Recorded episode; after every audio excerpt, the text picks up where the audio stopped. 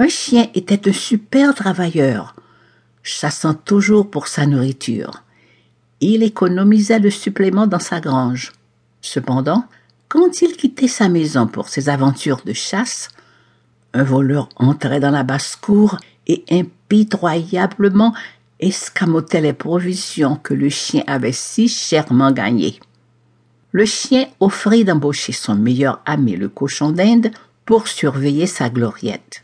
Le cochon d'Inde était un meilleur choix car l'espionnage était son travail de rêve. Il accepta l'offre comme un honneur il trouva un endroit caché où il pourrait observer la basse-cour du chien, depuis une distance. Aussitôt que le chien était parti pour son travail, le voleur vint. J'ai vu le voleur, rapporta le cochon d'Inde avec agitation quand son patron était revenu à la maison. C'est le paresseux, le gros chat du voisinage. Il y est resté toute la journée, rongeant votre provision. Il est juste parti quand il a entendu vos pas approcher. Il est allé vers le fleuve. Je suis sûr que si vous courez assez vite, vous l'attraperez.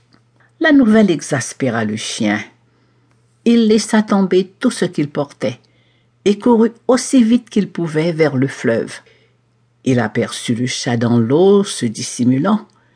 Il plongea furieusement dans le fleuve, mais échoua d'attraper le chat. Il sortit de l'eau et attendit un peu pour que l'eau perturbée se calme. Il pouvait entrevoir l'image du chat dans l'eau, mais il ne put l'attraper après plusieurs tentatives. Le cochon d'Inde, après avoir suivi le chien lentement, lui demanda de se détendre. Il pointa du droit en haut de l'arbre où le chat était localisé. Cependant, le chien continua à regarder le doigt du cochon d'Inde au lieu de fixer son regard dans la direction où le doigt indiquait.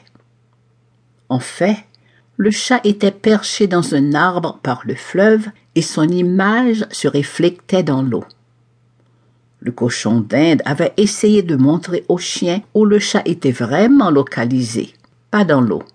Mais le chien échoua de saisir le message du cochon d'Inde, et conséquemment rata d'attraper son voleur. Morale. Si vous cherchez quelque chose, détendez-vous et regardez de nouveau dans chaque direction. La chose ou la cause que vous cherchez peut se trouver dans une autre direction. Parfois l'illusion, le préjugé et des prototypes, pour ne nommer que ceci, peuvent nous détourner de la vraie cause de quelque chose. Un homme sage quand on lui montre un droit, regarde dans la direction que cela montre, pas le droit lui-même.